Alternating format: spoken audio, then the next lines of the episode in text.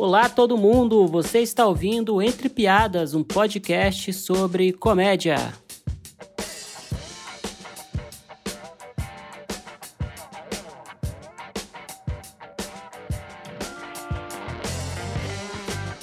Sejam todos bem-vindos novamente. Meu nome é Daniel Duncan, sou comediante, roteirista e estamos aqui em mais um episódio do Entre Piadas, né, um podcast sobre roteiro de comédia. Todas as terças-feiras eu estarei aqui conversando com autoras e autores que escrevem comédia em diferentes linguagens, seja para o cinema, para a TV, falando um pouco sobre processos né, de escrita de textos humorísticos. Né? A comédia que é essa coisa que não tem uma escola aparente, né, onde você pode uh, ir aprender a escrever comédia. Né? Tem faculdade de cinema, o cara que quer ser músico vai para o conservatório, mas comédia é essa coisa que a gente tem que ir pincelando informações por aí. Né?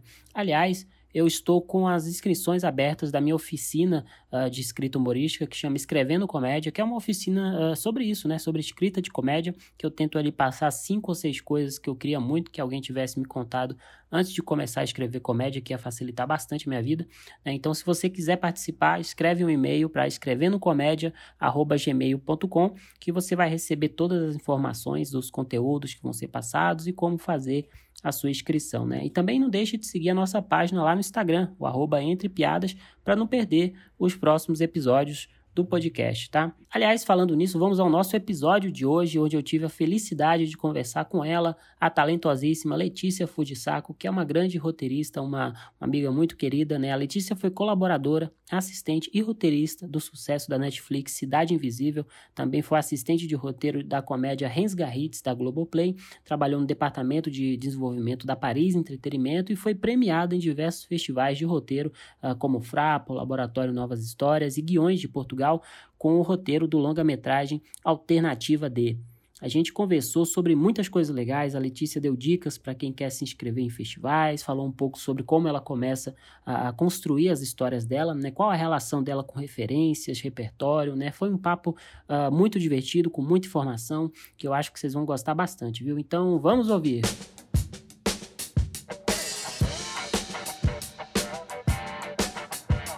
Antes de, da gente começar a conversar, eu fiquei pensando um pouco assim que eu acho que você é, é uma da, dessas roteiristas, assim, de autoras, assim, que vem de uma geração que, que já quer ser roteirista, né? Eu acho que no Brasil tinha muito um lance de uh, diretor, roteirista, né? E, e, observo que você abraça a causa do, do roteiro. E aí eu, eu queria saber se é, é realmente é, no começo da sua carreira, realmente você já estava afim de ser roteirista, era o que você queria fazer, ou não? É, foi, acabou, sei lá, tomando é, direções diferentes aí na vida e acabou caindo no roteiro. Então, obrigada primeiro por me chamar o seu podcast. Já vi as pessoas que você chamou aqui, já são ótimas pessoas, estão em ótima companhia no, no cast, no podcast, então obrigada. É, sobre essa questão do roteiro, eu acho que a partir do momento que eu decidi que eu ia para comunicação audiovisual, que seja, eu nunca mudei de, de direção. A questão foi eu decidir se eu, se eu ia para esse lado mesmo ou não, né? Porque eu acho que todo mundo que começa a escrever é, quando, quando é jovem, assim, na escola, ou vai para uma coisa de ai, virar advogado, porque ai, lê e escreve, ou jornalista, né? Aquela coisa de. São as duas primeiras carreiras que, que costumam falar. Então, eu nem sabia que existia direito, assim, a, a, carreira de roteirista. Parecia uma coisa muito distante nessa época. Toda coisa de audiovisual, na verdade. É, mas quando eu comecei a pesquisar, que foi perto do, do vestibular, eu falei, nossa, é muito legal tudo isso, assim, tipo, é o que eu quero... Se eu, sou, se eu soubesse que tinha essa profissão, eu já estava desde o começo querendo fazer isso, né? Então, quando eu fui para a rádio TV, tipo, na hora, na primeira aula de roteiro, eu já falei, é aqui que eu, que eu tô confortável, porque eu sempre gostei de escrever, né? E, e assim, é até meio controverso isso que você tá falando no começo, você fala, ah, tem muita gente que quer ser diretor e você abraça muita causa do roteiro, eu abraço muita causa do roteiro, mas eu tenho pensado muito em dirigir ultimamente. Então eu ah, estou traindo. Sim.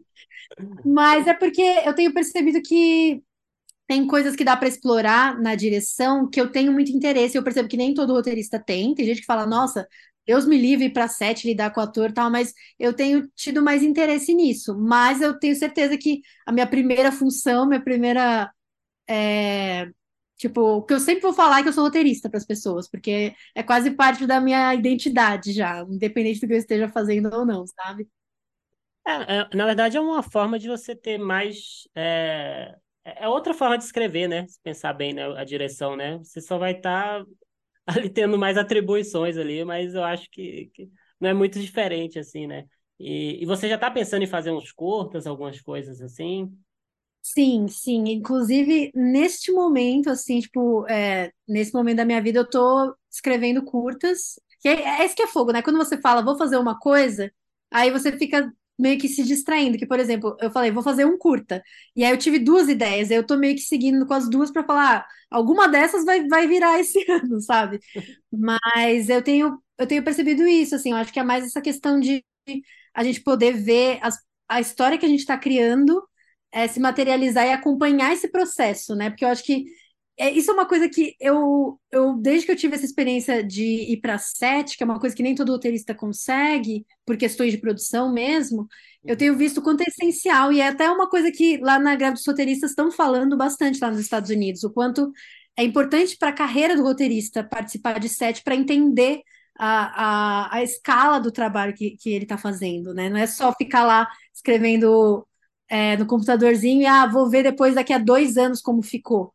É, é importante a gente fazer parte do, do durante, né, da produção, do que, que vai surgir, porque surge tanta coisa no set, coisas legais, até tipo que vão para outros lugares que é meio, eu acho meio essencial ter alguém que, que pense nisso, sabe? E aí, como a princípio, tanto aqui quanto nos Estados Unidos é uma coisa que não é garantida para a gente, eu tenho enveredado mais para direção mais por isso. Às vezes, se tivesse um outro desenho de, de mercado para a gente, eu até falaria, ah, vou continuar sendo roteirista desde que eu consiga acompanhar o processo até o final, né? Mas é muito raro isso acontecer. Ah, pode crer. É, e comédia eu acho que faz muita diferença, né? Eu sei que é, talk shows, assim, lá, americanos, assim, sitcoms, tem sempre um... Tem sempre alguém ali no, no set ali, porque às vezes a piada simplesmente não funciona e não tem o que fazer. Você tem que ter outra piada. E é difícil, né? Tipo assim, você escreve no papel, você lê na sua casa, ou tipo, lê com, com a galera do, da sala e acha engraçado, mas é, é, uma, é, uma, é um processo até meio humilhante, assim, né? Tipo, as pessoas lerem, às vezes ela não vai ler no mesmo tom, e você fala, tipo, nossa, que merda que tá aqui. E eu acho que isso deve acontecer muito, assim, tipo, em sete, a pessoa não entender qual era a intenção, e aí uhum. ela fala, tipo, tá mal escrito, mas às vezes se tivesse alguém lá para explicar, não, é mais ou menos nesse tom aqui, teria dado certo, né? Então acho que é por isso que também acontece muita reescrita em set, porque não tem ninguém lá para explicar algumas coisas, né? Mas tudo bem que assim, não sei o que você pensa disso. Também às vezes é uma coisa de, ai, se estivesse bom mesmo, todo mundo iria entender, mas eu não acho que é tão simples assim, principalmente em comédia, né? Com certeza. É, tem, tem tensões, né? É difícil. Tipo, é, tipo, fazendo stand-up eu percebo muito isso. Às vezes você troca uma palavra, você põe um negócio. Você fala, às vezes você não tá bem, né? Às vezes seu dia foi horrível, você teve um dia péssimo. Aí uma piada que você tem que contar com um pouco mais de, né, de, de irreverência, você tá para baixo, não vai funcionar porque tipo, seu dia tá ruim.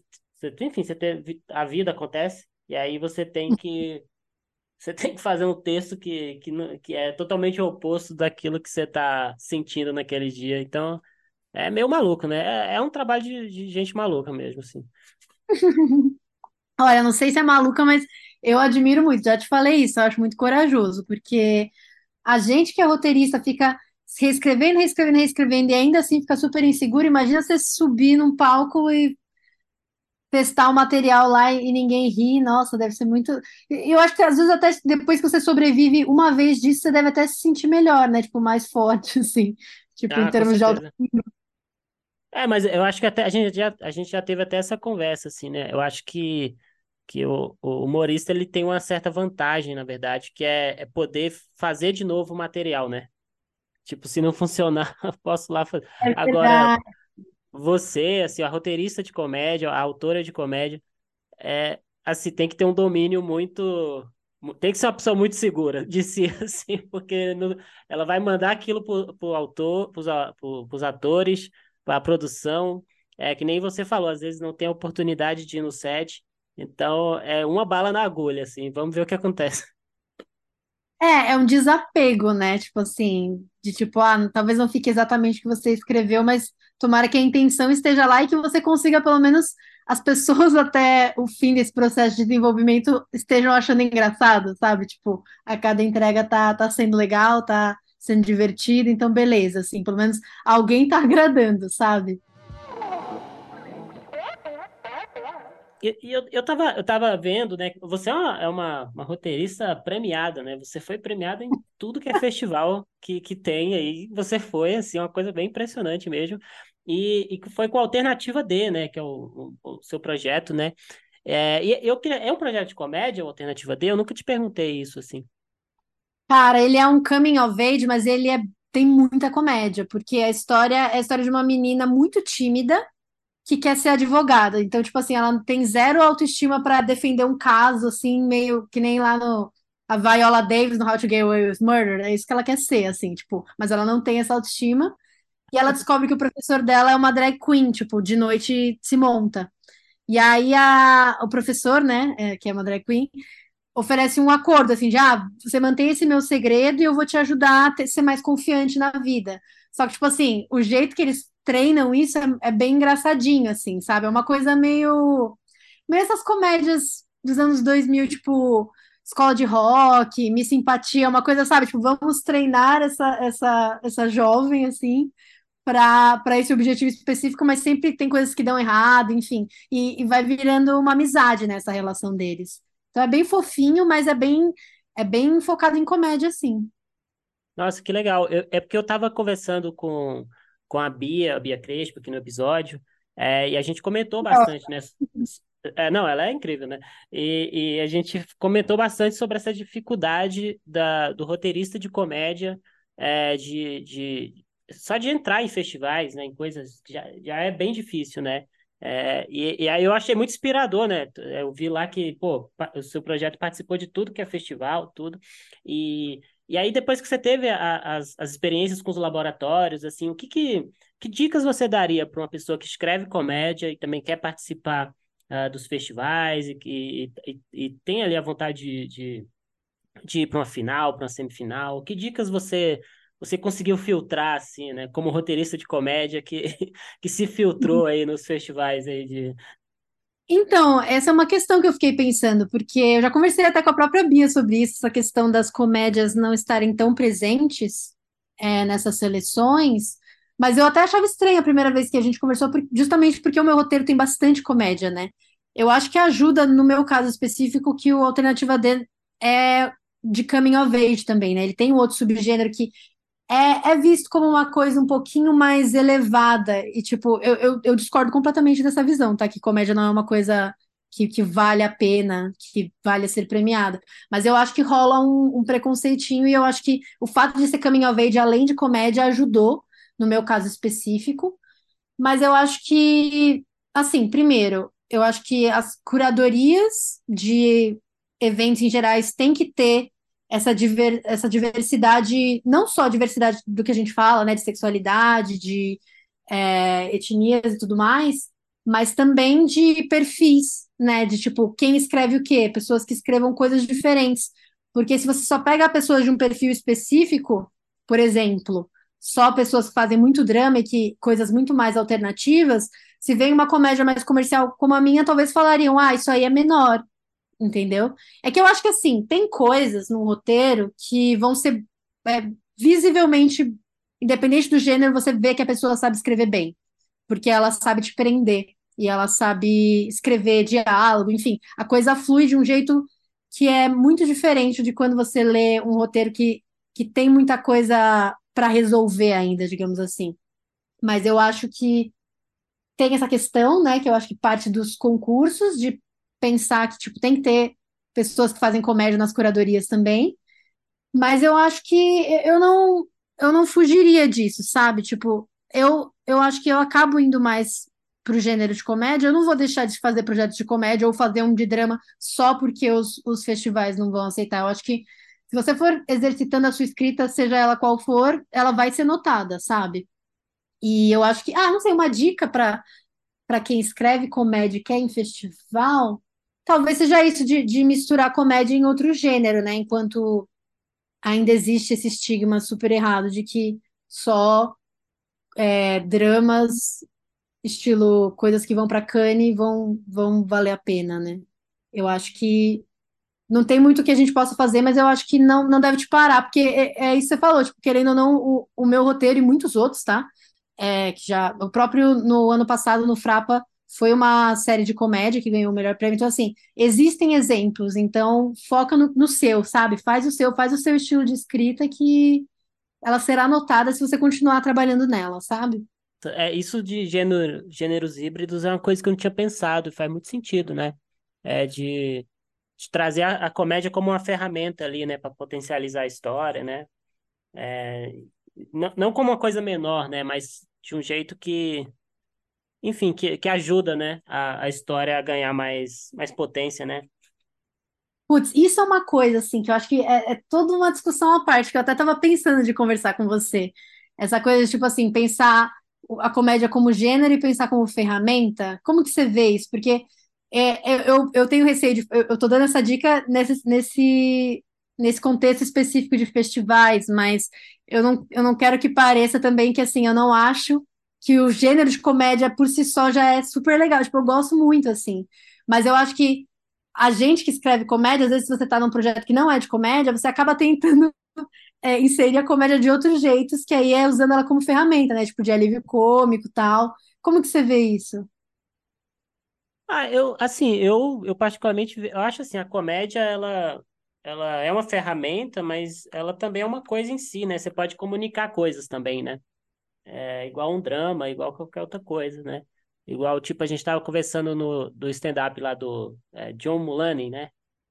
Puta, É, muito bom o Baby J, né? É, isso. E, pô, ali tem, tem tudo ali, né? Sobre dependência química, sobre como que é a situação de uma pessoa dependente, todos o- os dramas de uma pessoa dependente que vai vender coisa, é, coisas absurdas, né? Que ela, que ela vai vender e que não poderia vender para comprar, é, né, substância. Tem todos os dramas ali que a gente veria no, num filme francês de, de, reha- de rehab, né? E, cara, sabe o que eu gostei muito desse também, desse, desse stand-up específico? Que, tipo, essas questões mais dramáticas, ele nunca, ele nunca deixa cair pro tom dramático, né? Tipo, ele fala essas coisas, mas tá sempre no tom de comédia, que ele até fala no final, tipo, ah, é, se você acha essa história humilhante, essa é uma das que eu tenho coragem de contar pra você. Tipo assim, é, o subtexto é tipo, nossa, que merda, tipo, ele realmente tinha um vício de drogas que fazia, fazia ele coisas, fazia ele fazer coisas ainda mais absurdas, mas ele tá falando de um jeito que tudo bem você rir, sabe? Tipo, eu achei muito bom, assim, desde o começo, assim, o começo do, desse, desse stand-up eu já dei muita risada, assim, que ele falando da, da morte dos avós, assim, tipo, já dá muito tom de que, tipo, ele, ele vai não que ele vai ser controverso, mas que, tipo assim, ele vai falar de assuntos que, que, que são não polêmicos, mas, tipo, num tom, assim, não vai perdoar ninguém, assim, né?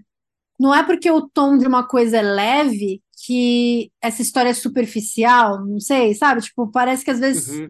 tem que ser muito que nem. é, o, o Baby J é um ótimo exemplo disso. Tipo assim, só porque ele tá falando dessa questão que é, tipo, vício em droga, foi pra rehab e tal, tipo assim, poderia ser muito, tipo, poderia ser um, um depoimento de chorar, assim, sabe? Uma coisa, tipo, sei lá, tipo um sarau, assim, da vida.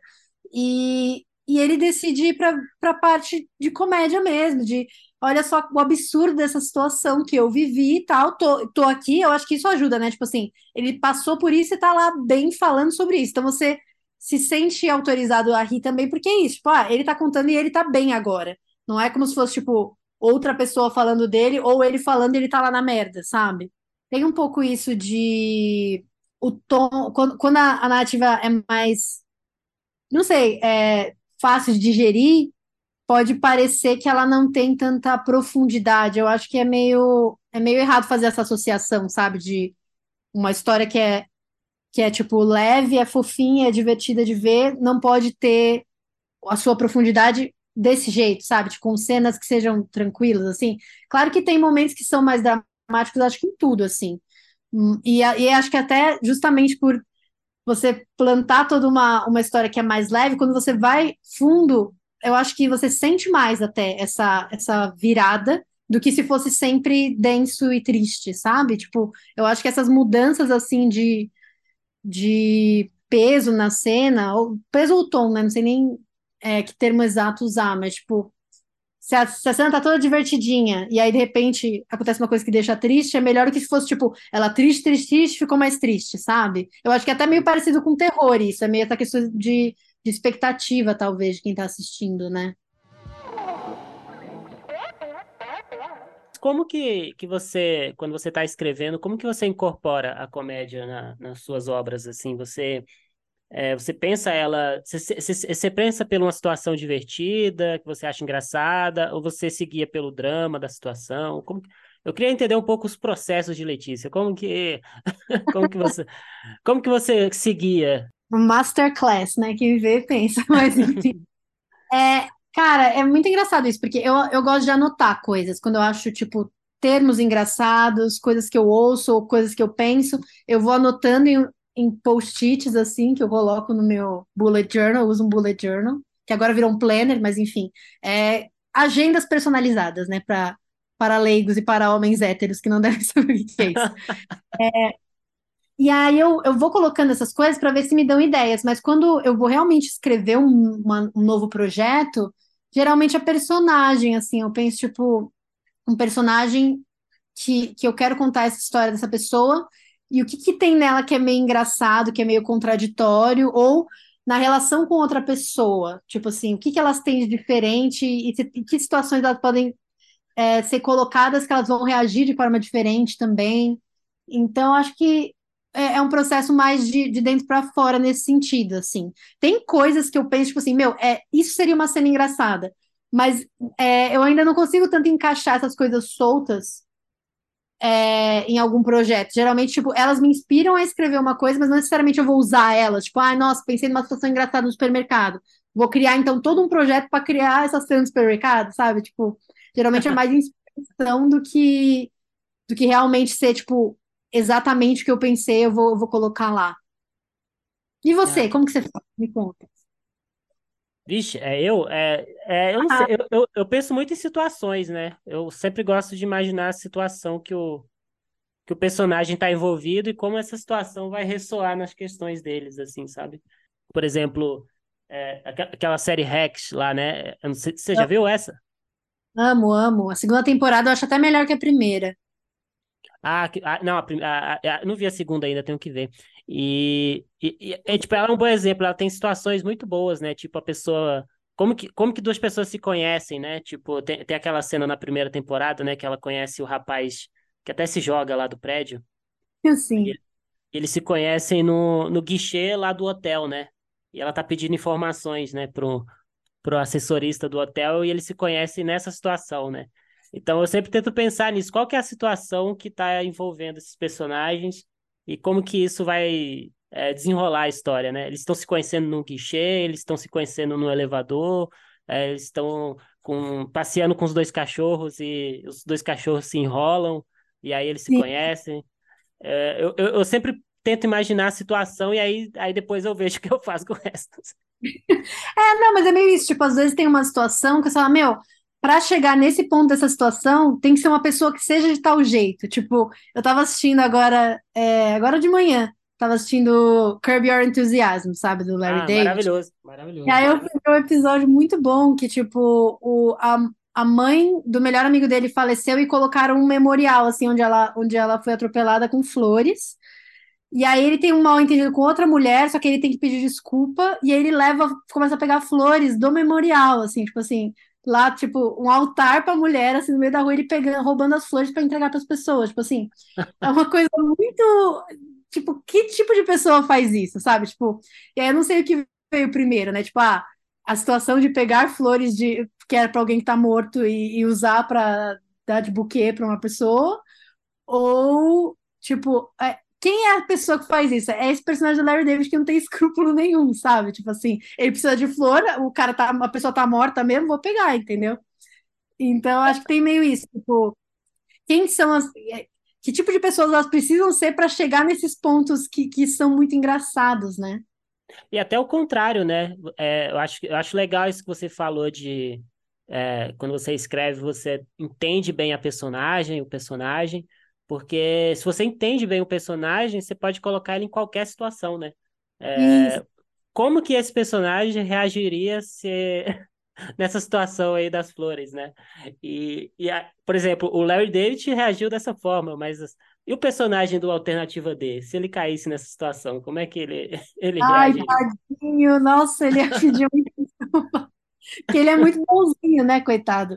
Mas é isso, às vezes é, são situações que que acabam trazendo. É isso que eu quero dizer, tipo assim, eu acho que o que a gente tá falando meio que se complementa, né? De tipo, uhum. criar os personagens, mas que, que sejam desafiados pelas situações também, né? Porque não é um personagem parado, não é engraçado. Ele tem que estar, tá, tipo, numa situação desagradável, como que ele vai. Tipo, a situação em si já tem que ser engraçada e ele tem que trazer a reação dele para aquilo, né? Então, tipo, você tem que trazer cada vez mais camadas, assim. É, é um trabalho, comédia é um trabalho. As pessoas acham que é mais fácil, muito pelo contrário, né?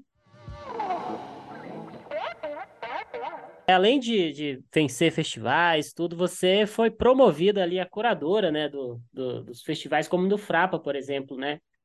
E aí eu, eu, eu, tenho muita curiosidade de saber, assim, é porque você teve acesso a muitos roteiros, né? Imagino que vocês é, vocês é, leem muitas coisas, né? Muitas histórias tal. É, e, e, aí, que, que, tipo de coisa você observou, assim, nas obras das pessoas, assim, que... Eu não gosto de chamar de, de erros, né? Mas coisas a, a se ficar atento, né? Que você observou lendo bastante materiais, né? Que você notou, assim, enquanto curadora de, dos concursos. Cara, eu acho muito difícil, assim, né? Eu acho que tem várias coisas que a gente fala, assim, tipo, dicas que são muito objetivas, sabe? Tipo, ai, primeiro, formatar direito um roteiro. Tipo, um roteiro tá todo certinho, vem um roteiro tá todo desformatado, isso na hora você olha e, tipo, já olha de outro jeito, sabe? É, tem coisas assim, tipo, ah, diálogos muito grandes, cenas muito grandes. É, tipo, essas coisas isoladas realmente não não são boas, sabe? Tipo, bate o olho e você já fala, putz, é, essa pessoa parece que não tem tanta experiência. Mas é, eu estava até lendo aqui, não posso falar nada, não vou falar nada. Se o pessoal do Frapa estiver ouvindo, não estou. É, eu estou quebrando sigilo. Mas uma coisa que, que na minha leitura eu, eu tento perceber é ver um pouco além de tipo, essa pessoa tem uma história para contar mesmo, sim, tipo, porque às vezes tem alguns erros técnicos, mas que agora, justamente que o Frapa não é só um concurso, é um laboratório, a pessoa pode trabalhar nisso. Então, eu uhum. acho que às vezes é mais a substância. Tipo, você, já, você olha e fala, cara, às vezes tem um roteiro que tá todo bonito, certinho, e que eu não sinto nada lendo, ou é muito monótono, a, a ação não, não, desenrola de um jeito interessante. E às vezes tem um que tá meio caótico, mas, mas que te prende, assim. É uma coisa que, com certeza, tem vários é, fatores objetivos que levam a isso. Mas eu, como curadora, tento ir primeiro por um lado mais, mais abstrato, de tipo, quais são os que são legais de ler, tem uma leitura fluida e que, tipo, eu saio dessa leitura falando, tipo, eu entendi o que, que essa pessoa tá querendo dizer. Mesmo que eu não tenha entendido, tipo, 100% de toda a trama, você saca é, meio que essa faísca da pessoa para contar essa história, sabe? Eu acho que, no fim, em concursos como o Frapa, é isso que importa, sabe? Tipo, eu vejo, assim, tanto é, no ano que eu participei, que eu participei fazendo pitching, e aí eu conversei muito com os outros é, selecionados, mas também depois como curadora, né? Eu acho que é uma coisa que, tipo, a gente tem que experimentar nesses concursos, né? Porque quando você entrar no, no mercado, você vai ter que atender a um projeto, atender a demandas que nem sempre vão ser as suas. Você vai tentar trazer o máximo de você, mas tem um limite. E para esses projetos que são nossos, são autorais, meu, esse é o momento que você fala, meu, o que, que eu quero muito falar, sabe? Tipo, ir para um lugar de paixão mesmo e de, de trabalho também, exercitar, não é tipo escrever um, um tratamento ai, tá pronto, eba, tipo, já manda direto. Tipo, dá um tempo, fica uns dias sem ler, lê de novo, lê com atenção, sabe? Tipo, dá uma refinada em algumas partes, lê em voz alta, o que é super importante, porque, tipo, com certeza essas pessoas que fazem diálogos eternos não estão parando para ler em voz alta, porque elas ficariam sem ar se não estivessem lendo, sabe?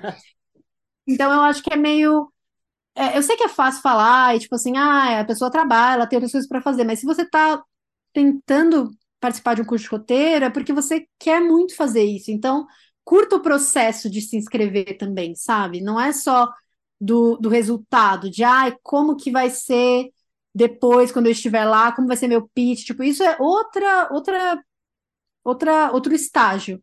Aproveita o que você está agora, o que, que você gosta. Porque às vezes eu acho que a gente foca tanto no, no que a gente quer, no objetivo, tipo, meu nome lá na, na lista de selecionados, que você não meio que está fazendo tudo que você acha que querem que você faça, ou que você acha que é relevante.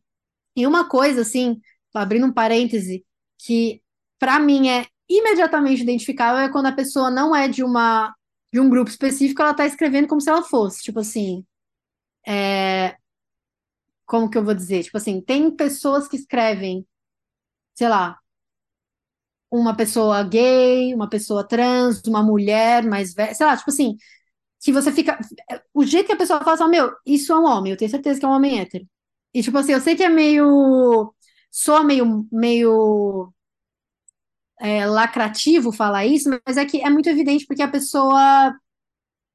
As falas são iguais, tipo, parece que a pessoa só mudou o nome de João para Sandra, às vezes, sabe? Ou, tipo, de João para é, Tiaguinho, sabe? Tipo assim, ai, nossa, vai, vai ser. Ninguém vai perceber. Eu colocando isso, tem diversidade no meu roteiro e tá tudo certo. Não, cara, tipo, fica muito na cara. Se a pessoa não mergulhou, não tentou fazer esse exercício de empatia, de se colocar no lugar do outro para fazer esse trabalho, fica na, tipo, fica na cara, assim, a gente percebe muito fácil. Então, não estou encorajando, tá? Quem, quem tiver, tipo, ah, eu sou uma mulher escrevendo um personagem homem tal, vice-versa, mas eu acho que faça, faça a lição de casa, porque a gente percebe se não faz, entendeu? É, e, e impor certos limites, né, também, né? Eu acho que eu acho legal escrever sobre essas coisas, assim, nem você falou, né? Não é para ninguém, ninguém que estiver ouvindo também não é, não se não se limite, mas também entende, entende, entenda as barreiras, né? Que você não consegue cruzar é, na sua condição, né? Se você é um cara é, não tem como você cruzar certas barreiras sobre falar sobre é, a questão de um relacionamento entre duas mulheres, por exemplo, né? Você pode até escrever, mas tem lugares que você não vai alcançar, né? É, porque às vezes a pessoa não percebe que é uma dinâmica diferente. Por exemplo, isso que você falou, exemplo, um namoro de duas mulheres. Aí o cara vai colocar a mesma briga que ele colocaria de um homem e de uma mulher. E, tipo, talvez o assunto seja o mesmo, mas seriam, teriam detalhes que são diferentes. Esses detalhes fazem fazem detalhes são diferentes que fazem a diferença, mas é meio isso, assim, e eu acho que é meio naquilo que eu falei também, de tipo, o que história você quer contar que é importante para você? Não o que é importante para as outras pessoas, sabe? O que você acha que vai fazer mais sucesso, o que você acha que está mais em voga agora. Mas é que eu acho que acontece muito isso em roteiro. E isso aconteceu, na verdade, em, em escala meio global. Assim, o próprio Everything Everywhere All at Once, que eu amo, é um filme que eu gosto muito, e eu sei que tem gente que não gosta, mas desculpe, esse é o meu momento. É, ele foi escrito por ele foi escrito por Jackie Chan e o Jackie Chan recusou. E aí anos depois eles reescreveram para mulher. E eu acho que rolou toda uma reescrita pensando nessa mulher, entendeu? Quem é essa mulher e tal. E eu acho que é isso que importa. Tipo, se, tudo bem você mudar o gênero do personagem, mas é, se aprofunde, mas pense se é isso mesmo que você quer fazer, ou se você quer escrever uma história muito bem contada sobre um cara, e tudo bem, tipo, sabe? Tipo, acho que as pessoas às vezes ficam com medo de a vivência delas não ser tão, tão relevante, né? Tipo, quanto uma que tenha sido muito mais desafiadora, sabe? Tipo, e eu acho que às vezes é legal a gente ver essas histórias que são bem específicas, sabe? Tipo. Eu tava, eu tava vendo a sua, a sua entrevista lá no. Ouvindo, aliás, né? A sua entrevista lá no primeiro tratamento. Eu, eu achei engraçado uma coisa que você comentou de que quando você estava na faculdade, é, o pessoal, o pessoal via filmes cults, né, e não sei o quê, e, e você estava vendo, tava em outra vibe, né, vendo outros tipos de filme e tal. É, e eu queria saber, e hoje, como que é a sua relação com a questão do, do repertório, assim, você, você se obriga a ver as coisas? Porque eu estava pensando sobre isso essa semana, assim, às vezes, é, eu não sei, eu não gosto muito de me obrigar a ver filme, sabe? É, eu, eu, eu, me sinto, eu, me sinto estranho, assim, vendo um filme por obrigação, assim. E, Mas, e meu, você, né? você, vê, você vê esses filmes mais cabeça por prazer, assim, ou não? É, não, não eu, eu, eu, eu sempre estou procurando coisa para ver, é, eu sou curioso, né? Mas, mas eu não sei, eu me identifiquei muito com a sua fala lá no, no primeiro tratamento, que eu também sinto, sinto um pouco isso, assim, uma obrigação, às vezes, de... É, eu acho que, que a questão do repertório, é, eu acho que é, é tá mais ligado ao que você realmente se conecta, né? Do que, ah, eu vi todos os filmes do Oscar do ano passado, né? Tipo. e, e, aí eu queria entender como que é a sua relação com, com o repertório hoje em dia, né? Como que você. Como que você é, como que você assiste as coisas, como que você incorpora as coisas no, no seu, nas suas obras, nos seus trabalhos, né? Hoje, como é que você lida com a questão do, do repertório? Ah, legal. Assim, só um parêntese sobre essa coisa da faculdade, é que é muito, também assim, as pessoas queriam impressionar, né? No fim, na prática, acho que cada um mais, mais é, cult que lembrava, assim, e, e foi, tipo, que é, é, é meio isso, eu acho que o que a gente assiste vai alimentando a gente. Tem coisas que eu, que eu gostava e gosto que não são vistas como como bom, bons exemplos, né? Tipo assim, eu tava assistindo Naruto, sabe? Aí as pessoas lá falando de Hitchcock, eu falei, putz, eu lembro que, assim, quando ele falou, fala em um filme, eu ia falar A Origem, que eu amava A Origem, que é um filme super comercial, mas que performou bem até, né? Só que as pessoas começaram a falar filmes que eu nunca tinha ouvido falar e que eu sabia que eram mais impactantes. E aí eu falei, ah, vou falar Bastardos Inglórios também, que eu sei, é o único do Tarantino que eu conheço. Mas eu gostava de Bastardos Inglórios, só porque é essa coisa de querer performar, né? Tipo, essa coisa, ah, não, eu sou uma aluna de rádio TV, sabe? E agora eu acho que eu tenho uma, uma relação melhor com isso. Eu acho que eu tenho percebido que realmente filmes que são mais cult, eles te alimentam de uma forma diferente. Eu acho que a experiência de assistir para quem trabalha com isso já é diferente por si só. Assim, eu lembro que uma professora da faculdade, inclusive, falou isso nas primeiras aulas. Ela falou: olha, a gente vai meio que estragar, entre aspas, a experiência de assistir coisa para vocês, porque a gente vai te ensinar tanta coisa que você vai saber tecnicamente várias coisas que as outras pessoas não estão ligadas. Eu acho que com roteirista, então, mais ainda. Às vezes eu tô assistindo uma, uma série para me divertir, e aí pá, alguma coisa acontece e falo, putz, olha, essa cena tá acontecendo isso, nossa, essa fala. Tipo, você começa meio que. Seu cérebro de roteirista começa a invadir assim, o seu momento de lazer. Mas eu acho que o contrário também acontece. Tipo, eu acho que tem coisas que eu assisto para não pensar e me divertir, mas eu acho que é importante pra gente, às vezes, se forçar a ver algumas coisas, sabe? Tipo, porque uhum toa que todo mundo fala de Hitchcock o tempo inteiro.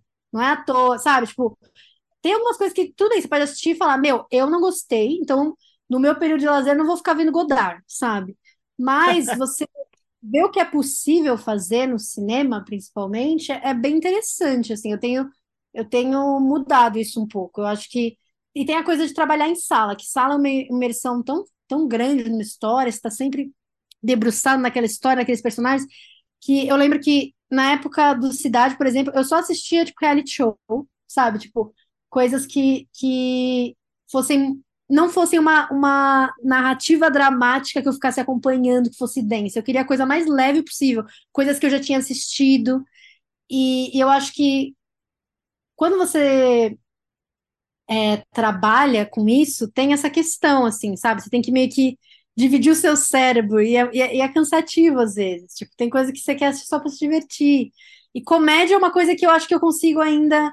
Eu me divirto e eu consigo estudar um pouquinho, sabe? Eu tô assistindo, eu tô curtindo, eu fico meio, ah, isso aí foi legal. Mas sem, sem sofrimento também, sabe? Não sei como que é. Você, ainda mais você sendo comediante, quando você vê stand-up, você fica pensando nisso? É, sim, também. É, mas eu, eu vejo muito pouco stand-up, né? Eu acho que é, é acaba que eu criei uma relação quase que meio corporativa, sabe? Com, com a coisa de escrever uma piada, sabe? Às vezes eu, eu, eu, eu, me, eu, eu, eu busco mais quando eu vou assistir stand-up alguma coisa que tem. Eu, tenho, eu preciso ter alguma relação pessoal com a pessoa, sabe? Tipo, ah, o John Mulaney, o cara vai falar sobre a experiência dele é, com drogas, né? Isso me chama a minha atenção, né? Porque eu vejo que é uma coisa mais íntima da pessoa. É, quer dizer, eu tô menos interessado nas piadas. E aí, esse tipo de coisa que, que me atrai muito, assim, sabe? A, a relação pessoal da pessoa com as piadas, sabe? Porque a piada pela piada, às vezes, tipo, às vezes eu até sei como que vai acabar a piada da pessoa. De tanto, tanto ficar batendo pedra, vendo, revendo. Eu assisti muita coisa, né? Quando eu, quando eu comecei a fazer stand-up ali nos meus 16, tipo, eu vi, tipo, tudo que você pode imaginar, assim, de especial que tinha disponível. Eu era meio obcecado, assim, né?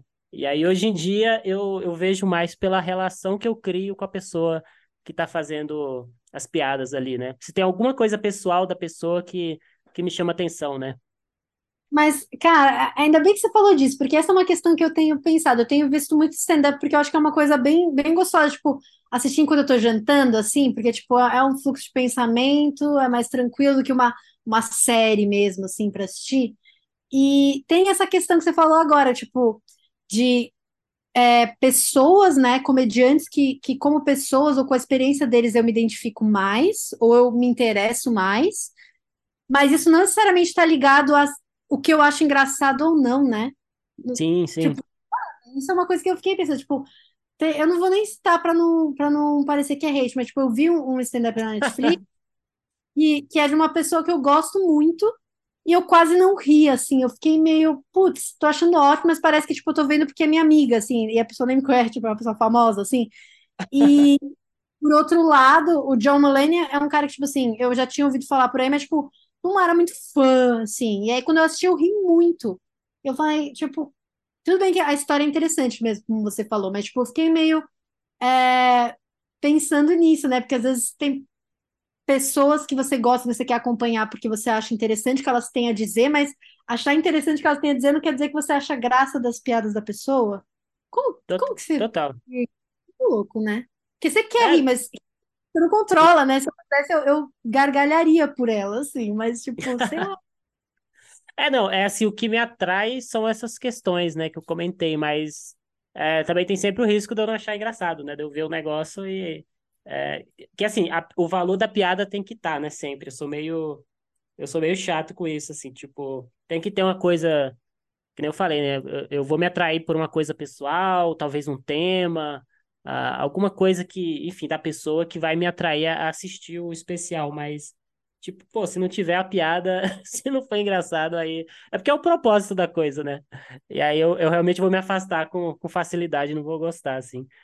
Mas é. hoje é com, é com tudo, na verdade, que eu, eu penso isso, assim, sabe? Até com filmes, assim. Eu tava vendo esse, esses dias. É, um, um, filme que era de uma, de, uma, é, de uma francesa com ascendência coreana que ia voltar para a Coreia para conhecer os pais, é, os pais biológicos dela, sabe? Uhum. E, e assim, é, é, um filme, tipo, eu acho, não sei se alguém ainda viu esse filme aí, mas eu me atraio por isso. Ele chama Retorno é, to é, Seoul, é aquela capital de lá, é isso? Ah, sim.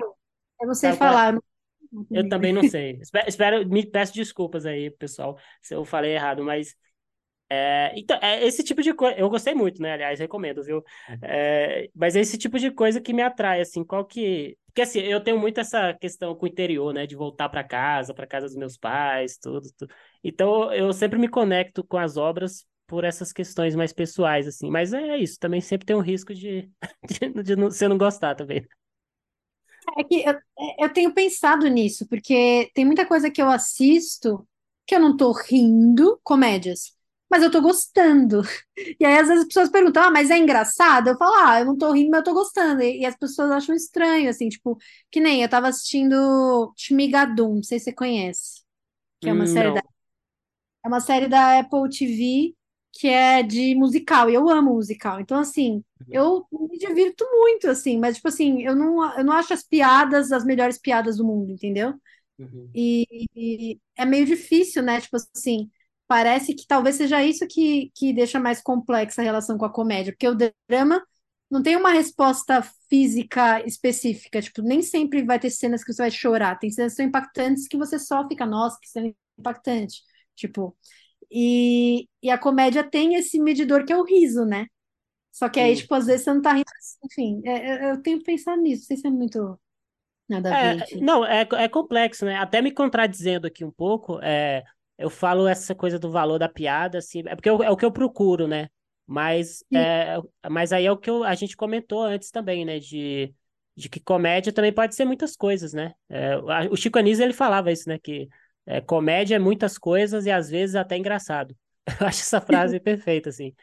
Bom, E, e às vezes é isso, tipo, você vê aquela, aquele lance da, da Hannah Gadsby lá, né? Do especial dela. tava vendo o especial novo dela ontem.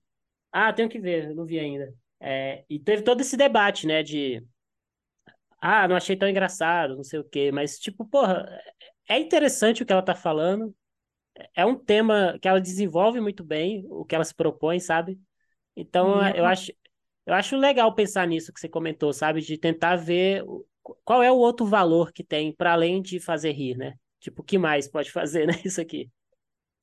É, vai te, pode te inspirar outras coisas também, não sei. É, eu acho interessante. É que eu acho que são questões diferentes, né? Eu acho que o stand-up isso fica mais evidente ainda, mas às vezes numa série, como tem toda a dramaturgia, te ajuda também diluir isso um pouco, né? Você não precisa estar sempre rindo o tempo todo e tudo mais. Mas é, pensei em te perguntar um negócio que eu tava pensando recentemente, que é reassistir coisas, assim, porque eu não tinha muito costume disso, que eu tinha essa, essa ansiedade de, meu, tem muita coisa boa que eu não assisti ainda, então não vou perder meu tempo reassistindo coisas. Mas recentemente eu- teve um dia que eu tava com a cabeça muito cheia, eu falei, meu, eu vou ver Friends, sei lá, do nada. E dei muita risada, tipo, de piadas que eu já conheço há muito tempo, porque eu vi Friends na minha adolescência, tipo, literalmente todo dia. E aí, tipo, eu falei, nossa, que, que coisa, né? Tipo assim, tem coisas que parece que é quase um comfort laugh, assim, sabe? Tipo, eu tava reassistindo o piloto de Arrested também, Arrested Development, porque. Não sei se você conhece, não sei se você ouve muito podcast gringo, mas tem o, o Smartless, que é o podcast dos, dos tem dois atores que são do Arrested, que eu tô viciada, eles são muito legais. E aí eu fiquei com vontade de assistir Arrested de novo. E é muito engraçado também. Tipo, eu fiquei, meu, é, pensando nisso, assim, também, de tipo. Que é engraçado que a, a gente não tem muito essa memória, né? O, o riso às vezes vem de coisas que você já sabe e você tá rindo mesmo assim. É que eu não sei também. Eu acho que, que, a, que a- eu vejo uma piada muito como uma peça de ficção também, sabe? Hum. Então, eu acho que quando a gente revê uma piada, é, é como, é como rever um filme de novo, sabe? A gente, a gente a gente vai talvez perceber coisas diferentes na, do porquê que a gente está rindo, ou a gente vai achar graça eh, de uma coisa não tão, eh, não tão clara que estava na primeira leitura, sabe? Eh, então eu, eu acho que também quando você revê uma piada, você tá. É, por exemplo, eu tava vendo esses dias a, a trilogia do Linklater lá, né? Do... eu tava também. Eu Ah, é bom amo. demais, muito bom, assim. E é engraçado porque, tipo, eu vi, sei lá, eu tinha 18, 19 anos, né? Aí eu lembro que eu vi de novo, eu tinha uns 25. Aí agora já tô na casa dos 30, peguei pra rever de novo. É engraçado como que cada uma dessas vezes, uma mesma cena, pra mim, tem significados diferentes, sabe? Eu, eu vendo o mesmo Não, negócio e meu, falo, pô, a primeira vez que eu vi isso aqui, eu, eu achava que era outra coisa, mas agora eu já acho que é uma outra coisa, assim. nossa, que louco. É que, é que eu acho que voltou, né? Eu acho que foi com você que eu falei que, que tinha o Before Suns- Sunrise e o Before Midnight, mas não tinha o Before Sunset, que é o meu preferido, que é o do meio. E aí agora voltou pro, pro catálogo da HBO. Eu tava pensando exatamente isso, que eu falei, cara, a primeira vez que eu vi esses filmes, eu tava no, eu tinha a idade que eles tinham no primeiro filme. E agora eu Pode tô crer. mais próxima, eu tenho o segundo. E aí é muito louco, né? Tipo assim, que é é meio que você vai envelhecendo com os personagens também. Às vezes, quando eu tiver na idade para assistir o Midnight, eu vou assistir antes, provavelmente, mas bate de outro jeito, porque você tá naquele momento da vida mesmo, literalmente, né? É muito louco isso. Não, sim. E eu acho que com piada é bem, é bem parecido, assim, né? Eu, é, na oficina que eu tava fazendo, a gente comentou bastante disso, né? É, de pegar uma mesma piada e, e pensar nela de formas diferentes, né? Aí você percebe que às vezes uma mesma piada, ela, ela é engraçada porque causa uma surpresa, porque às vezes tem uma relação de, de atrito entre os personagens da mesma piada. Isso tudo numa mesma piada, sabe? É, porque às vezes tem um jogo de palavras que também é, ajuda a tornar a piada engraçada, né? Então eu acho que, que, que uma piada, assim, igual uma peça de ficção, eu acho que você pode ter muitas leituras, né? Eu acho que, eu acho, tô teorizando aqui, né? Eu acho que por causa disso, talvez a gente ainda acha graça, né? É, ou, ou vira uma coisa quase que interna, né? Uma piada interna, né? Entre você e o personagem, talvez, né? Nossa, sim, tem muita coisa. E mesmo memes, assim, às vezes eu tô conversando com a minha irmã, principalmente, a gente lembra de algum meme que uma mandou pra outra, eu vou assistir de novo e dou risada. É meio, realmente, é uma coisa que não, não envelhece.